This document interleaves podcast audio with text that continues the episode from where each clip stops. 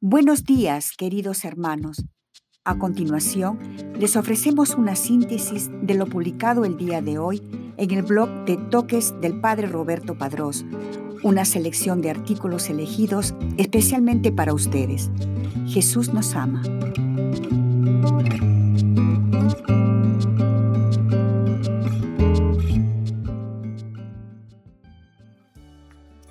Hoy día la Iglesia conmemora a Santa Catalina de Suecia, Virgen, 24 de marzo. Virgen, Martirologio Romano.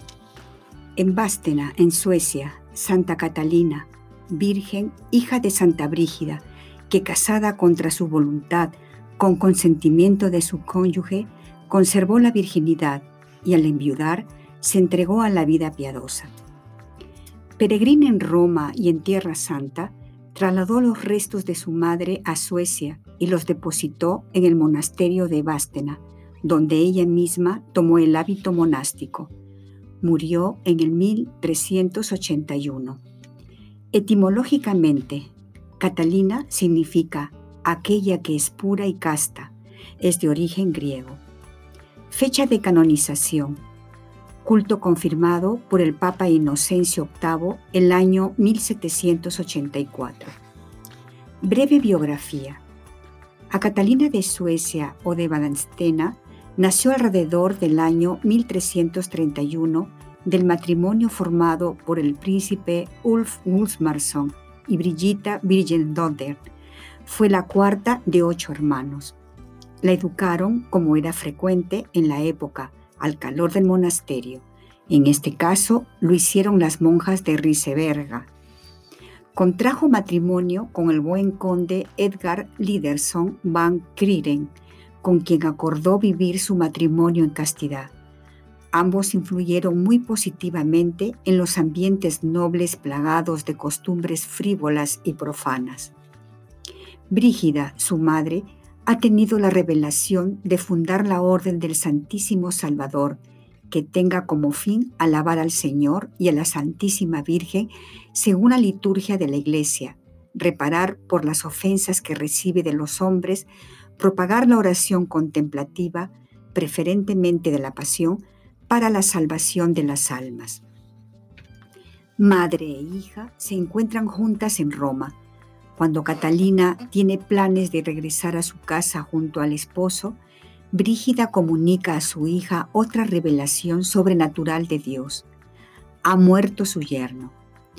Esto va a determinar el rumbo de la vida de Catalina desde entonces. Ante el lógico dolor y la depresión anímica que sufre, es sacada de la situación por la Virgen. Es en estas circunstancias cuando muestra ante su madre la firme disposición interna a pasar toda suerte de penalidades y sufrimientos por Jesucristo. Las dos juntas y emprenden una época de oración intensa, de mortificación y pobreza extrema. Sus cuerpos no conocen sino el suelo duro para dormir, visitan iglesias y hacen caridad. La joven viuda rechaza proposiciones matrimoniales que surgen frecuentes, llegando algunas hasta la impertinencia y el acoso. Peregrinan a los santuarios famosos y organizan una visita a Tierra Santa para empaparse de amor a Dios en los lugares donde padeció y murió el Redentor. En el año 1373 han regresado. Muere en Roma Brígida y Catalina da sepultura provisional en la ciudad eterna al cadáver de su madre en la iglesia de San Lorenzo. El traslado del cuerpo en cortejo fúnebre hasta Suecia es una continua actividad misionera por donde pasa. Catalina habla de la misericordia de Dios que espera siempre la conversión de los pecadores. Va contando las revelaciones y predicciones que Dios hizo a su Santa Madre. Soderkoping es el lugar patrio que recibe la procesión en 1374 como si fuera un acto triunfal. Se relatan conversiones y milagros que se suceden hasta depositar los restos en el monasterio de Vanstena, donde entra y se queda Catalina, practicando la regla que vivió durante 25 años con su madre. Un segundo viaje a Roma durará cinco años, tendrá como meta la puesta en marcha del proceso de canonización de la futura Santa Brígida y la aprobación de la Orden del Santísimo Salvador.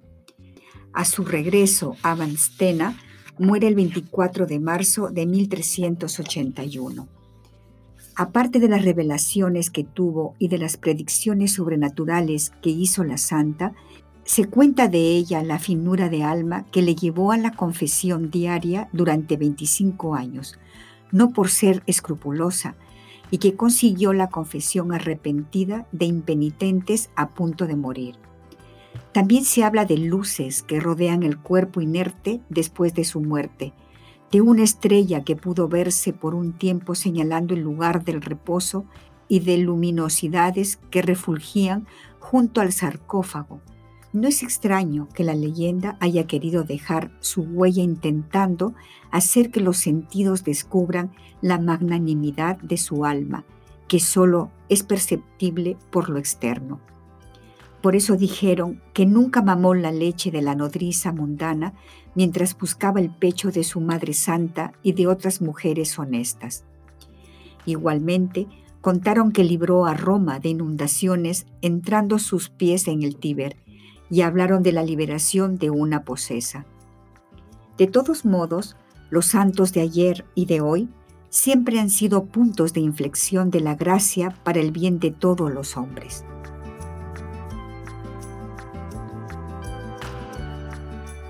A continuación, una breve meditación acerca del Evangelio del día. Toma tu camilla y anda. Santo Evangelio según San Juan, capítulo 5, versículo del 1 al 16, martes cuarta de Cuaresma. En el nombre del Padre y del Hijo y del Espíritu Santo. Amén. Cristo, Rey nuestro, venga tu reino Oración preparatoria. Señor Jesús, aquí estoy delante de ti. Estoy en tu presencia y solo tu amor y tu compasión por mí puede curarme de mi enfermedad. Toma lo que soy y lo que tengo y transfórmalo para que todo lo que hay en mi corazón sea tomado y curado por ti. Oh mi buen Jesús, Sácame del pecado que no me deja caminar hacia ti. Ayúdame y cúrame de mi pecado. Evangelio del día. Del Santo Evangelio según San Juan, capítulo 5, versículos del 1 al 16. En un día de fiesta para los judíos, cuando Jesús subió a Jerusalén, hay en Jerusalén, junto a la puerta de las ovejas, una piscina llamada Betestá en hebreo, con cinco pórticos, bajo las cuales yacía una multitud de enfermos, ciegos, cojos y paralíticos que esperaban la agitación del agua. Porque el ángel del Señor descendía de vez en cuando a la piscina, agitaba el agua y el primero que entraba en la piscina, después de que el agua se agitaba, quedaba curado de cualquier enfermedad que tuviera. Entre ellos estaba un hombre que llevaba 38 años enfermo. Al verlo ahí tendido y sabiendo que llevaba mucho tiempo en tal estado, Jesús le dijo, ¿Quieres curarte? Le respondió el enfermo, Señor, no tengo a nadie que me meta en la piscina cuando se agite el agua. Cuando logro llegar, ya otro ha bajado antes que yo. Jesús le dijo, Levántate, toma tu camilla y anda. Y al momento el hombre quedó curado, tomó su camilla y se puso a andar. Aquel día era sábado, por eso los judíos le dijeron al que había sido curado, No te es lícito cargar tu camilla. Pero él contestó, El que me curó me dijo, Toma tu camilla y anda. Ellos le preguntaron, ¿quién es el que te dijo, toma tu camilla y anda? Pero el que había sido curado no lo sabía, porque Jesús había desaparecido entre la muchedumbre. Más tarde lo encontró Jesús en el templo y le dijo, Mira, ya quedaste sano, no peques más, no sea que te vaya a suceder algo peor. Aquel hombre fue y les contó a los judíos que el que lo había curado era Jesús. Por eso los judíos perseguían a Jesús porque hacía estas cosas en sábado. Palabra del Señor, gloria a ti, Señor Jesús. Medita lo que Dios te dice en el Evangelio. Estas son las palabras dirigidas por el Maestro al paralítico. Es Jesús quien sale al encuentro de esta persona. Al mismo tiempo dice el Evangelio que el hombre llevaba ya 38 años enfermo. Jesús conoce bien su situación y anhela que esta persona sea curada.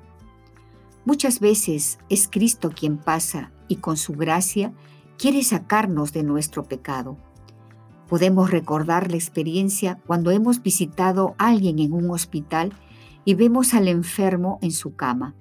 Esto nos puede ayudar a comprender lo que realmente necesitamos, que es ser sacados de nuestra condición por el sufrimiento de no poder encontrar la cura a nuestra enfermedad. Por eso es por lo que Cristo no es indiferente a este dolor del paralítico, sino que sabe su necesidad tanto física como espiritual. Jesús va al encuentro de este enfermo y lo cura.